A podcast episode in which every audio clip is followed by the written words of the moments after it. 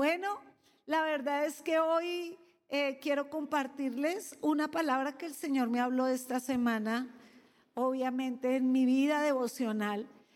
pasaba tiempo con el Señor y me encontré con algunas preguntas que la gente le hacía a Jesús. ¿Usted no se ha preguntado qué le preguntaría yo a Jesús si lo tuviera al lado? A veces, ¿cuántos quisieran hacerle una pregunta a Jesús? Levántese, muévala. Quiero ver solo los que tienen una pregunta. Hay unos que no, ¿no? Poca curiosidad, ¿no? Hay unos que no allá en la casa, quién sabe. Pero yo creo que algunos, eh, ¿será que tenemos las preguntas correctas? ¿Será que estamos cuestionando las cosas correctas? Pues yo no lo sé porque yo no estoy ni en su mente ni en su corazón. Pero ah, gente le hizo buenas preguntas al Señor. A veces nos quedamos con tantas dudas en el corazón por no preguntar y el tema de hoy se llama una buena pregunta. Qué buena pregunta. Y cuando yo pienso, ¿qué le preguntaría al Señor eh, eh, si lo tuviera al frente? Lo primero es, Señor, tú me conoces. Yo creo que eso sería lo que yo le preguntaría. Mi nombre está inscrito en el libro de la vida. Es, lo más importante que todos los días quiero asegurarme, quiero saber y quiero conocer. Pero a veces uno cree que, que, va a encontrar la lámpara y le va a salir el genio, ¿no? Y usted va a frotar y, uy, le va a salir el genio ahí. Y cuando tiene el genio se paniquea y no sabe ni qué pedir.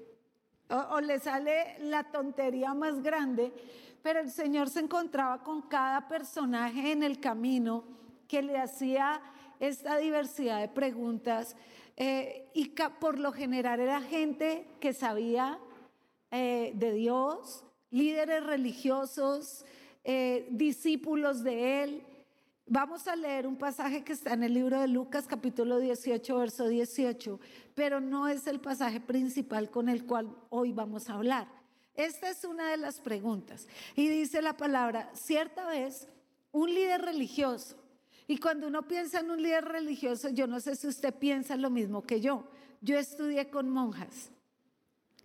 Y cuando alguien, eh, las monjas, eh, yo escuché por ahí un, un, un dicho que el hábito no hace al monje, pero las monjas imponen con su hábito y como bien bravas las que me tocaron a mí desayunaban con, no sé, hoy toca la crán, mañana quién sabe, pero, pero yo decía, todas furiosas, yo tenía una, una monjita toda linda, ella era re viejita, nos daba tejidos, imagínense, yo detesto coser, entonces era la peor en esa clase, y ella no sabía decir silencio, ella era como una viejita así chiquita, toda así chistosa, brava, pero imponen. ¿Cierto? Cuando uno ve a alguien así, uno creerá que esas personas todo el día oran, todo el día están conectados con Dios, pero no, solo tienen otra ropa. Yo creo que somos iguales con ropa distinta, pero con necesidades iguales. Y uno de esos muy bien plantados se acercó a Jesús. Uno de esos líderes muy bien vestidos se acerca a Jesús y le pregunta, eh, le hace la siguiente pregunta, buena pregunta, porque es una buena pregunta. Maestro bueno, ¿qué debería hacer para heredar la vida eterna? Porque siempre nos acercamos al Señor con esta sensación de, ¿cierto que yo soy bueno? ¿Cierto que no soy tan malo? ¿Cierto que hay peores que yo? ¿Cierto que lo que yo hago es increíble? Porque es que eh, la verdad es que nos acercamos a Dios con estas pretensiones de, no soy tan malo, yo soy bueno? Y esta es una buena pregunta, pero, es una pregunta cargada de, Él. ¿Qué haré para, como que, yo lo percibo así, no, no lo leí en ningún lado, pero como con esta vestidura, así un líder religioso, con su ceremonia, ¿qué haré para heredar la vida eterna que ya me gané, cierto? Entonces, no le voy a contestar la pregunta porque más adelante la vamos a saber. Después en el libro de Juan 14, cuando el Señor empieza a hablar de que él iba a morir, de que él iba a partir, de que él iba a ir a la eternidad, eh, empezó a decirle a los discípulos, no se turbe vuestro corazón, crees en Dios, creed también en mí. En mi casa de mi Padre muchas moradas hay, y si no fuera así, yo no os lo hubiera dicho, voy pues a preparar lugar para vosotros. Qué promesa increíble, ¿no? Imagínense que el Señor está aquí y le dice, bueno, donde yo voy usted todavía no va a ir, pero yo me voy a adelantar un poquito y voy a preparar morada para ustedes. Y os tomaré a mí, y si preparé el lugar y vendré otra vez y os tomaré a mí mismo para que donde yo estoy estéis también vosotros. Y sabéis a dónde voy y sabéis el camino. Y viene Tomás, su discípulo, que él eh, conocido bíblicamente porque pues el hombre era preguntón, el hombre dudaba, el hombre tenía muchas dudas en su interior, entonces él le preguntó, eh, ¿camino? ¿Cuál camino? Que tú dices que sabemos a dónde vas que vamos a llegar donde tú dices que vamos a llegar. Y él tiene la osadía de preguntar lo que tal vez mucha gente quería preguntar y no tenía el poder y es, ¿cómo nosotros, Señor, no sabemos a dónde vas. ¿Cómo puede ser la pregunta? ¿Podemos saber el camino? Y tampoco le da la respuesta que está ahí. Porque todo lo vamos a centrar en la tercera pregunta. Hablamos que un líder religioso le preguntó no dice que alguien que nunca había oído de Jesús, o alguien que se sentía abandonado, o alguien que se sentía vacío, o alguien que se sentía desprotegido, o alguien que se sintiese necesitado, se acercó a Jesús a decirle, ¿cómo hago para heredar la vida eterna? No. Alguien que creía que estaba lleno de Dios, que era suficiente, que lo sabía todo, que lo tenía todo, hace estas preguntas. Un líder religioso, un discípulo, uno que se la pasó con él, que le vio los milagros, que le oyó los testimonios, que estuvo al lado de Jesús, le pregunta, perdón, ¿cuál camino? Tengo una pregunta, ¿cómo voy a llegar, perdón? Donde tú dices que yo llegue si no conozco el camino. Y ese fue su discípulo. Y dice la palabra, está la tercera, vamos a leer Marcos 12, del 28 en adelante, y dice la palabra, acercándose uno de los escribas que había ido a, disputar, había oído disputar, o sea, Jesús, y sabía que había respondido bien, o sea, Jesús, ¿con quién disputaba? Con los saduceos, enemigos de los fariseos. Y Jesús puso en su sitio a los saduceos, entonces los fariseos y los escribas estaban felices, estaban contentos con Jesús. Y en ese ambiente de alegría se acerca este hombre, un escriba, y le dice a Jesús, Señor, contéstanos esta pregunta. Y le dice, ¿cuál es el primer mandamiento de todos? Y uno podría decir, ay, qué fácil pregunta lo que le preguntan al Señor, que cuál es el camino, fácil, que cuál es el primer mandamiento, fácil, que cuál es, eh, que qué hacemos para heredar la vida eterna, fácil. La verdad es fácil oírlo, difícil hacerlo. La pregunta que le hizo este escriba es, Jesús, en la época en que este escriba le preguntó a Jesús cuál era el primer mandamiento, ellos a los diez mandamientos de la ley de Moisés ya le habían incluido, ciento, eh, le habían incluido 153 mandamientos más, porque a las alturas de esa pregunta eran alrededor de 163 mandamientos los que ellos se regían.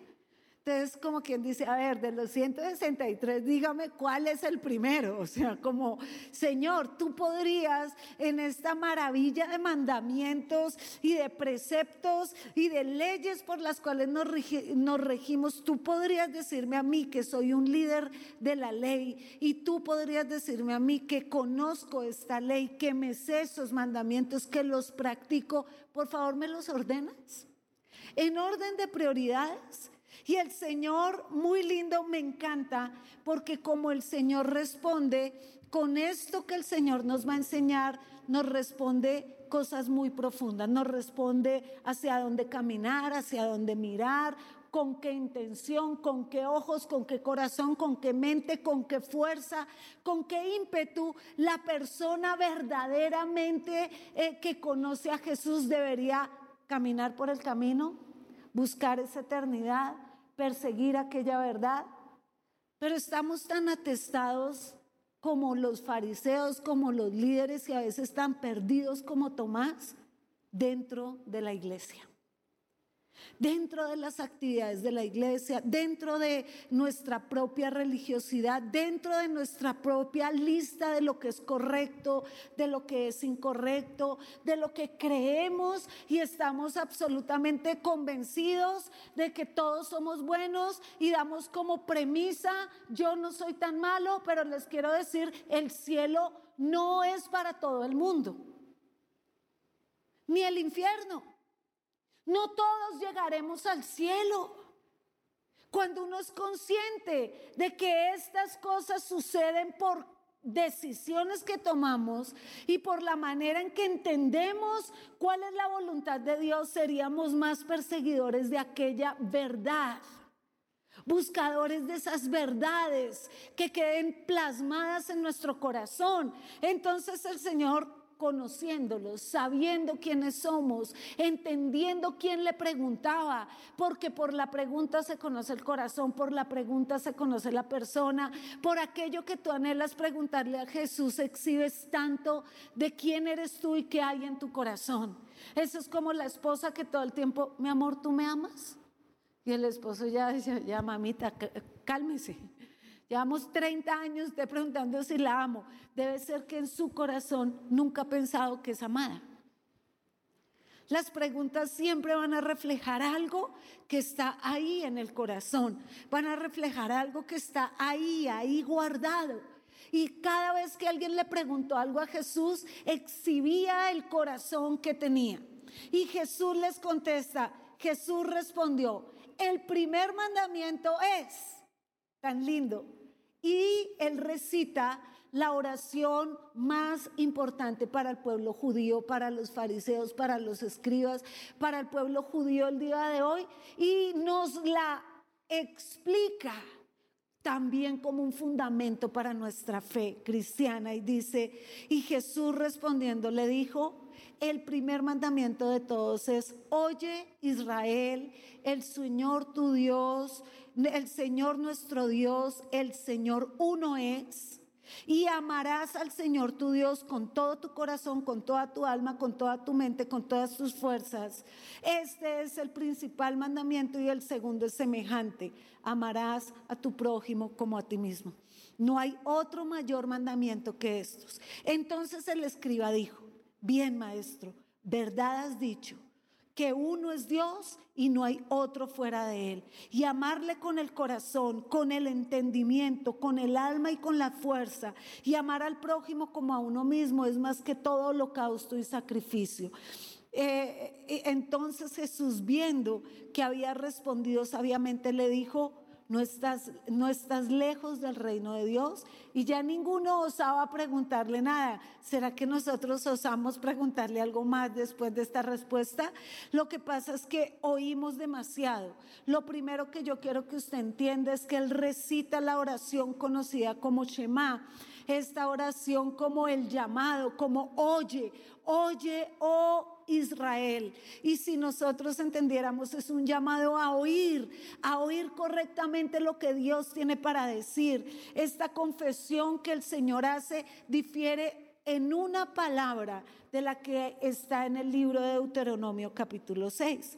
En el libro de Deuteronomio comienza diciendo, Jehová nuestro Dios es un Dios único.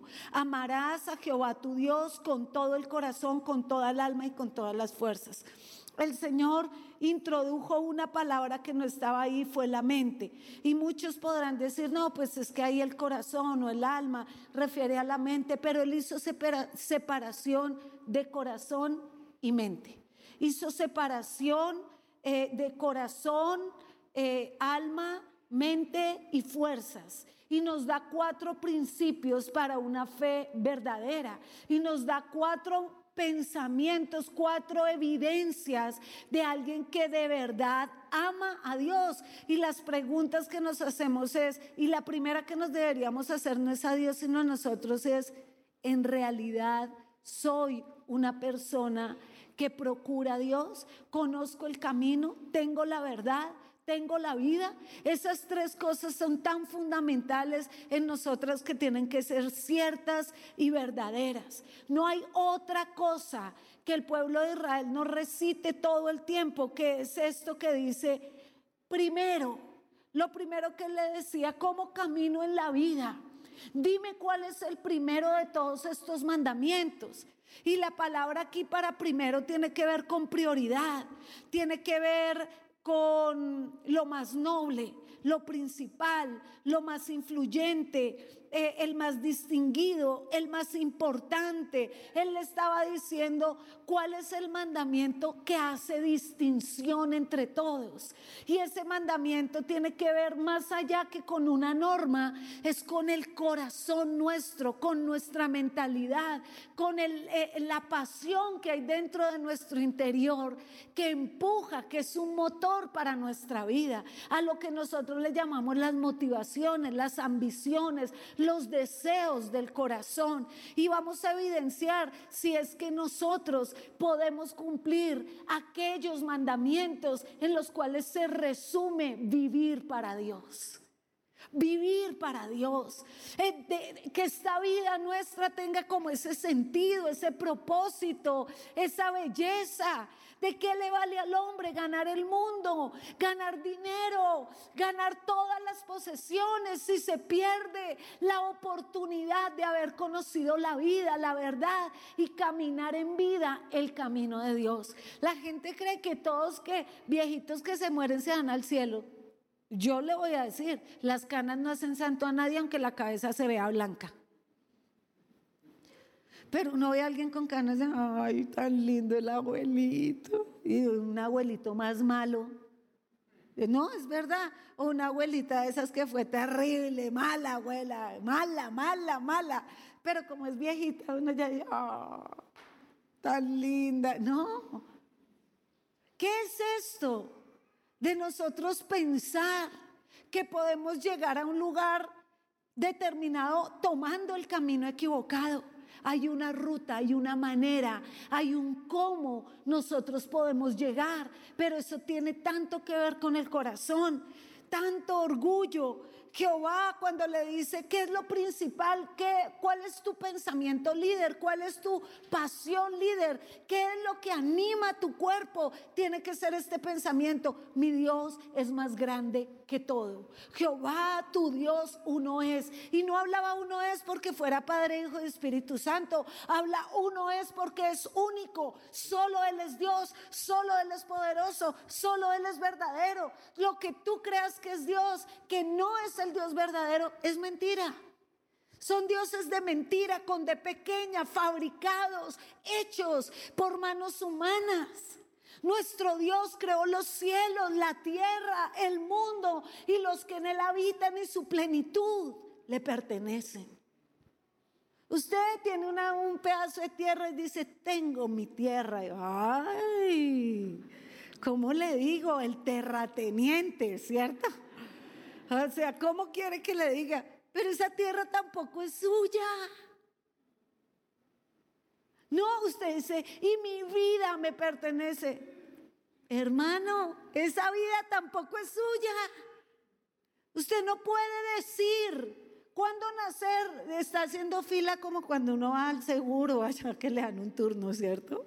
Ay, tengo mi turno de 10 mil millones 43 para nacer. Claro que no.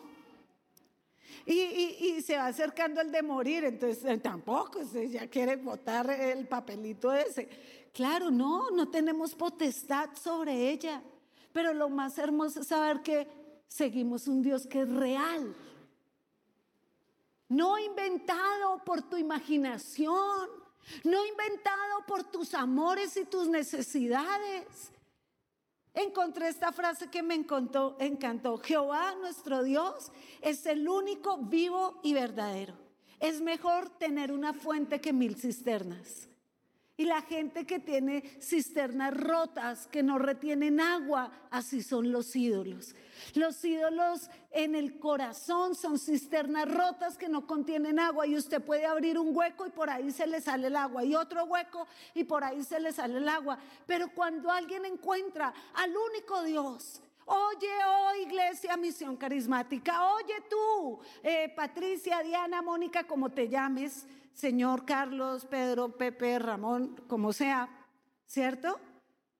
Tú, oye, nuestro Dios uno es. único, único. Él es soberano. Es mejor Él que mil dioses mentirosos. Él es suficiente. Es un solo Dios suficiente, mejor que un millón de amigos insuficientes. ¿Usted sabe por qué la gente batalla en la vida? porque anda incompleto por este mundo. Anda con un pedazo muerto dentro de sí y por eso toda la vida está escarbando a ver dónde encuentra la vida. Y dice, no, yo no soy hombre, no, yo no soy mujer, no, yo soy un unicornio, yo soy una vaca. Pero yo no culpo, ni estoy señalando, ni estoy juzgando. Porque otros dicen, soy un amargado, soy un ladrón, soy un mentiroso, y eso es tan mal como cualquier otra cosa. Porque en nuestro interior muerto siempre tenemos la necesidad de que algo nos diga que estamos vivos. Que adentro hay una esperanza de estar vivo. Y buscamos en el trabajo y buscamos en el placer y buscamos en los brujos y buscamos en la suerte pero estamos muertos y una parte de nosotros está muerta. Y mendigamos un afecto a todo el mundo, parecemos por dioseros, por dioseros de afecto, de amor, de aceptación, porque algo está muerto. Es mejor un solo Dios suficiente que un millón de amigos insuficientes. Oye bien, no necesitas un mejor trabajo, no necesitas eh, que llegue el hombre de tu vida, la mujer de tu vida, no necesitas que crean en ti. Tú necesitas a Dios. Cuando Dios es suficiente, no importa lo que no tienes, no importa lo que la gente no aprecia de ti, porque es mejor un Dios suficiente. Él es toda buena dádiva, todo lo bueno, todo lo maravilloso que tú y yo podamos desear proviene de un Dios vivo. Yo no persigo ideas, yo no peleo ideas. Mi Dios es camino, es verdad y es vida y está vivo. Y Él dice, primero amarás eh, lo primero es, entiende, Dios es único exclusivo, suficiente, no comparte su gloria con nadie. Y si tú no entiendes eso, nunca podrás relacionarte bien con Él. Es que estamos en un mundo donde todo el mundo quiere decirte lo que quieres oír. Eh, ¿Te gusta? ¿Cómo te gusta Dios? No, para mí Dios es el aire. Tú inhala inhala, ¿qué es esa bobada? Siglo XXI y creemos unas tarugadas abraza un árbol. Mira, hermano, y la gente atarzana ahí en el árbol, ¿no? Así agarrada el árbol, ya me siento mejor, libre. Imagínense, el árbol, eh, un perro. ¿Qué es eso? Locura un pensamiento perdido, un desconocimiento absoluto. Seguimos lo que no sabemos y lo que no entendemos. Por eso con esa facilidad usted sale por esa puerta creyendo que usted, es la maravilla y que el Señor se va a acomodar a como usted vive y como usted es porque es que usted es bueno y que mi corazón no es mala intención. Yo le quiero decir, los buenos también se van al infierno, porque el cielo no es de buenos, es de arrepentidos, es de necesitados, es de los que necesitamos un salvador. Yo no yo creo que he sido tan mala que todos los días recuerdo que necesito mi salvador. Soy así como nado, medio chapuceo. y ya cuando ya la veo necesito un salvavidas. Él es mi Salvador. Yo lo necesito. Él no me necesita. Yo lo necesito. Esa es la primera. Ponlo en el top de tu pensamiento, en la prioridad de tu vida, en el orden correcto. Hablamos de prioridades. Dios, ta, No, la prioridad es una, no son 20, es una única prioridad. Él. De Él se desprende la vida. Él. Luego él dice, amarás al Señor tu Dios. Cuando tú ya lo conoces, sabes que es poderoso, que Él no comparte su amor con nadie, demanda una clase de amor. No amamos a Dios como amamos los hijos. No amamos a Dios como amamos al cónyuge. Y mucho menos como ama a su mascota. Porque hoy en día, yo recuerdo haber entrado una vez en Bogotá al edificio de mi suegra y yo vi un perro, pero tan raro. O sea, el perrito parecía un cerdo. Y raro, grande, raro. Yo me pegué un susto. Y yo, ay, Dios mío, dice así. Y la dueña se, uy, indignada. Le dije, ay, Dios mío, ¿qué es eso? Y me dice, no, un cerdo. Y yo le creí que era un cerdo, que es lo peor. O sea, yo me asusté y dije, o sea, hay este celo por el animal, pero poco celo por la propia vida por la propia dignidad de la persona. Ese celo lo tuvo Dios por su creación, enviando a su Hijo. No, Él no quiere los sobrados ni de tu amor, ni de tu tiempo, ni de tus bondades. Él es un rey. A mí me da risa la gente que critica a los famosos y a los políticos. Porque cuando en un político se le lanzan como si fuera una estrella de Hollywood para sacarse una foto. Yo digo, ¿what? Qué chistoso. Hay una foto. Ay, presidente. Ay, no sé quién. Así, así sea eh, cualquiera, el de la esquina, el famoso de la esquina. El amor que Dios demanda es un amor con exclusividad. Por eso eh, yo amo tanto el matrimonio. A mí el matrimonio me encanta porque es un amor exclusivo. Si vamos a amarnos, nos amamos con exclusividad, con santidad, con unidad, con amor, con lealtad. El amor que Dios demanda es de todo corazón. Yo le pregunto, ¿usted se levantó esta mañana con todo el corazón para venir acá? No, eso no sé, hay unos que vienen con toda la obligación. Hay otros que vienen con todo el sueño todavía, todavía la almohada pegada, que uno dice, oiga, pero qué, bañese, ¿sí o no? No le hace mal una gotica de agua a ese cerebro para que se despierte. En lo posible de agua fría. ¿Con qué actitud vino usted hoy? Yo se lo decía a los muchachos esta mañana. ¿Con qué actitud usted viene aquí a tocar, a pararse acá? ¿Con qué pensamiento usted cree que viene a este lugar? Hermano, el Señor no necesita que le toquemos batería, ni piano, ni nada. El Señor demanda, ámeme de todo corazón.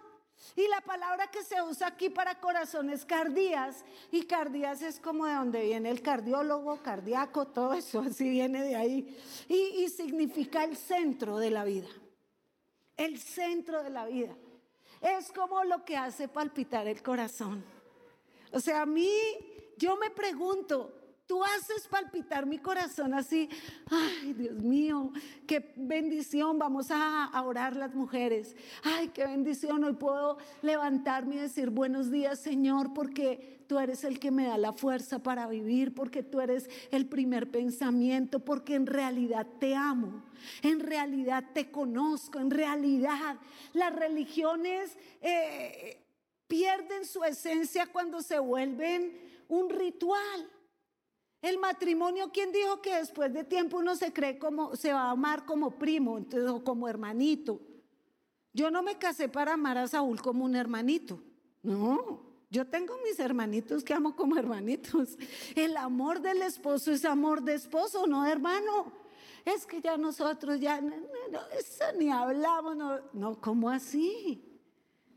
El amor de todo corazón es un amor intencional, es un amor preparado, es un amor pensado, es un amor deseado, es un amor exclusivo que no compite con otros amores. Cuando la gente se acercaba a Jesús, te quiero seguir, pero ay, me dejas ir a enterrar uno, ya vengo. Ay, Señor, pero no le di besito a mi papá, ya vengo. Ay, Señor, pero es que me compré una vaca y no me comí esa carne, ya vuelvo. ¿Cierto? Tenemos siempre algo mejor que hacer que seguir a Jesús. Pastora, qué pena. No puedo ir el domingo. Tengo una comida. Usted puede comer todos los días. Tres veces al día. cuatro a la mexicana y cinco a la descarada. O sea, eh, vamos, acá se come. ¿Por qué va a haber algo más importante que mi tiempo exclusivo para el Señor? No, es que el niño no pasó buena noche. ¿Y? No, es que se me tronchó una pestaña. ¿Y? El amor tiene esto y es desea, procura, es el centro, pero cuando el centro de tu vida eres tú, tu flojera, tu pereza, ese amor a la carne, eh, yo ya fui ayer porque voy a ir mañana. Eh, como le pregunté a alguien, ¿tú lees la Biblia? Pues sí, ya la leí. Un líder, muy líder. Y le dije, sí, pero pues todos los días, no, pues para qué la leo y ya la leí. Yo dije, no, es que la Biblia no es un libro, es un pan. Y si tú ves la palabra de Dios como un libro, pues ¿para qué desayunas hoy si ya desayunaste ayer? Si todos los días comes lo mismo, frijoles refritos, tortilla, guisado y encima huevo, ¿para qué vas a comer lo mismo mañana? No comas nada. Pero es este desapego, esta falta de amor verdadero por Jesús, de amor verdadero por lo que Él es Él representa. Nos gusta sentirnos buenos haciendo religiosidades con Dios. Luego Él le dice, amarás al Señor con toda tu alma. Y separa el alma del corazón el alma de la mente, el alma de la fuerza y el alma es el centro donde está nuestra voluntad. Uno ama al Señor cuando decide amarlo. Y a todos los que creen en mi nombre y me reciben y me aceptan y creen en mi sacrificio, Dios Padre les dio potestad de ser hechos hijos de Dios. Lo primero es que el alma tiene la potestad de tener este deseo y de decírselo a su carne y de procurar voluntariamente al Señor. Y esto es un todo. Cuando el Señor puso a la primera pareja, ellos eran alma viviente. Ellos tenían un alma. Ellos estaban en el huerto. Había una opción. Comer o no comer, ya, punto y su alma, lo que había en el corazón iba a ser impulsado a tomar una decisión, iba a ser motivado, iba a ser empujado a tomar decisiones. Piense, en el alma está la voluntad humana hacia dónde dirigimos nuestra adoración el centro de estas emociones. A veces eh, muchas mujeres se quejan del esposo y viceversa porque los cónyuges no son, manifiestan amor.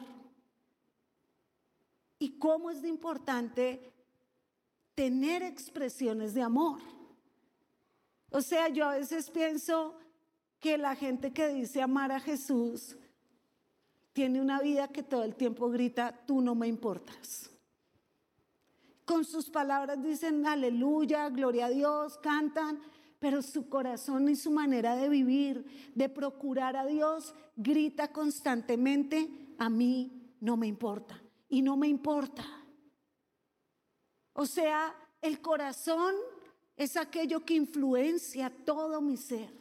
En mi alma está el depósito de mis emociones el depósito de mis decisiones. Y el amor siempre tiene una emoción. Yo no conozco a alguien que ame que no pueda sentir en su corazón la pasión del amor.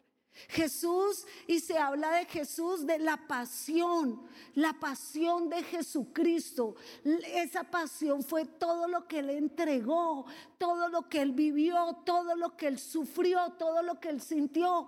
Pero sabe, a veces oran con pereza. Todo lo que sea con Dios, en vez de producir esta sensación de qué bendición Dios tú me vas a hablar, por difícil que sea voy a ir a la oración. No, es esta actitud floja, floja, floja, horrenda, horrenda. Yo acabo de venir de un viaje a Alemania y ahora le voy a explicar la diferencia entre primer mundo y tercer mundo según Gloria. Sí, porque pueda que yo esté equivocada, por eso digo según yo. Ahí viene después con toda tu alma y viene como con un brochecito y con toda tu mente. Porque el Señor habló de la mente aquí. Aquí la palabra para mente es dianoia. Y, y, se la digo no porque se la quiere, hasta me cuesta pronunciarla, solo que se parte en dos. Y dice, esta palabra significa completamente de lado a lado. ¿Qué quiere decir? De el extremo de una idea al extremo de la otra idea. Aquí tenemos blanco, aquí es negro. Aquí es muerte, aquí es vida. Es de un lado al otro. Eso significa, partieron la palabra dianoia, así en día y noieo, las dos pedacitos que conforman la palabra. La primera significa de lado a lado, que se intensifica. Y la otra parte de noieo significa usar la mente. Entonces es lo que se conoce como pensamiento crítico. Pensamiento crítico, según el diccionario, es, eh, dice, pensamiento crítico es un proceso intelectual y reflexivo que opera mediante el detenido examen, evaluación y análisis de un tema, un asunto, materia, para luego considerar y contrastar el resultado de las observaciones y tomar, eh, en otras palabras, una decisión para llegar al otro lado del asunto para llegar de un lado al otro del asunto. Eso fue lo que le pasó a Eva en el paraíso. Ella tuvo que tener un pensamiento para poder comer de ese fruto. Usted tiene la vida que ha pensado y que ha meditado. Usted todo lo que tiene hoy es fruto de ese pensamiento selectivo que Dios nos dio. Dios nos dio esta inteligencia para discriminar entre, oh, un mango, Mango no ser banano. Ah, no, mango no ser plátano. ¡Wow! Inteligente. Acabas de saber que el mango no es un plátano, eh, eh, que hay diferencia entre un melón chino y el otro melón, porque el uno es verde y el otro rosado. ¡Wow! Eso es la capacidad de separar, de pensar en separado. Y cuando el Señor dice, cuando usted me ama con toda la mente, usted puede separar aquellas cosas que nos alejan de Dios y las que nos acercan a Él. ¿Cómo tú dices que amas a Dios cuando tu mente está absorta, atada, sumida en la maldad, en la mentira, en la pornografía, en el doble ánimo, en la inconstancia? Cuando Eva usó su pensamiento crítico, lo usó para su propia ruina porque operó lejos de la luz de las escrituras. ¿Qué es? Usted tiene que ver lo que dice el enemigo, lo que dice el mundo, a la luz de lo que Dios ha dicho, a la luz de la palabra. Pero esto es una guerra por los pensamientos. Cuando yo pude ir a Alemania, yo entendí primer mundo, tercer mundo, una gente entrenada en su manera de pensar. Ellos tienen una manera de pensar en la economía, de manera de pensar en el estudio, una manera de pensar culturalmente como pueblo y nosotros otra, totalmente distinta. Allá me decían, pastora, a las 10. Yo pensaba que dormían en el parqueadero porque yo bajaba puntual y ya estaban sentados hasta en la sala. Yo decía, Dios mío, ¿a qué hora llegaron? ¿Durmieron aquí o qué? O sea, eran repuntuales. Tienen esta mentalidad de todo lo que hagamos tiene que tener este, esta marca. Soy alemán, soy perfecto, hacemos las cosas bien. Pero nosotros tenemos algo ya muy grabado en la cabeza. No puedo, es difícil, eh, ay, todo el mundo lo hace, todo el mundo lo hace, ay, todo el mundo lo hace. Y con eso se vive en una mediocridad que, parece que estuviera esculpida. No son las vías de Alemania, no es la señora esa que dirige Alemania, no es el presidente de aquí, es la cabeza que tenemos. Es la calidad de cabeza que tenemos. ¿Usted sabe lo que la pornografía le hace al cerebro? Atrofia la cabeza, daña la cabeza.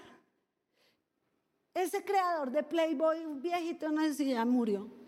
Creo que sí. Estaba muy viejito.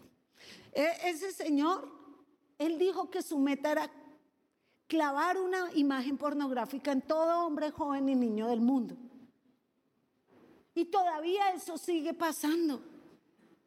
Cuando el Señor dijo con toda tu mente, siempre vamos a estar enfrentados en esta en estos dos lados.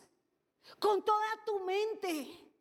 Eva habló con el enemigo. El enemigo siempre va a querer hablar a tus pensamientos. No hables con el diablo.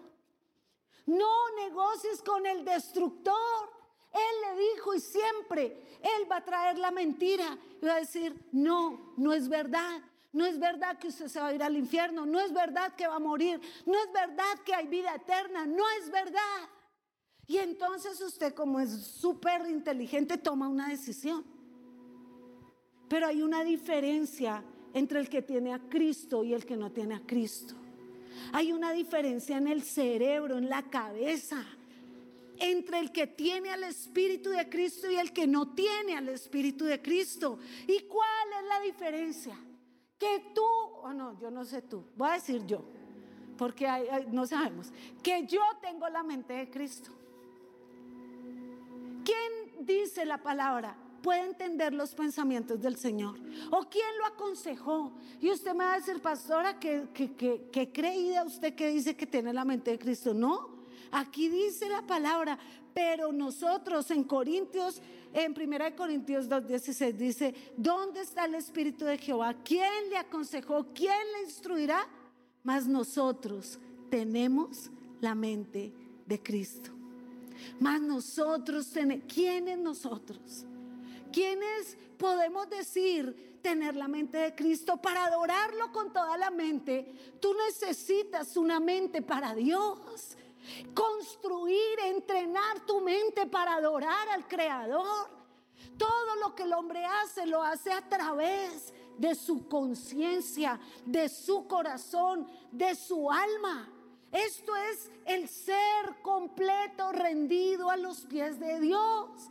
Pero ¿cómo? por el Espíritu. Lo que para el hombre natural es locura, para los eh, que hemos sido renovados, revestidos, llenos del Espíritu Santo es poder. Algo que, que es claro es que no importa lo que tú no sabes. La mente de Cristo es un poder que eleva a las personas a otro nivel. Mire Pedro, Pedro era un pescador Pedro era un hombre corriente, Pedro era del vulgo, del montón, de la gente no letrada, de la gente poco culta. Y cuando él habló, la gente decía, bueno, ¿y de dónde este tiene esta sabiduría? Y yo puedo decir,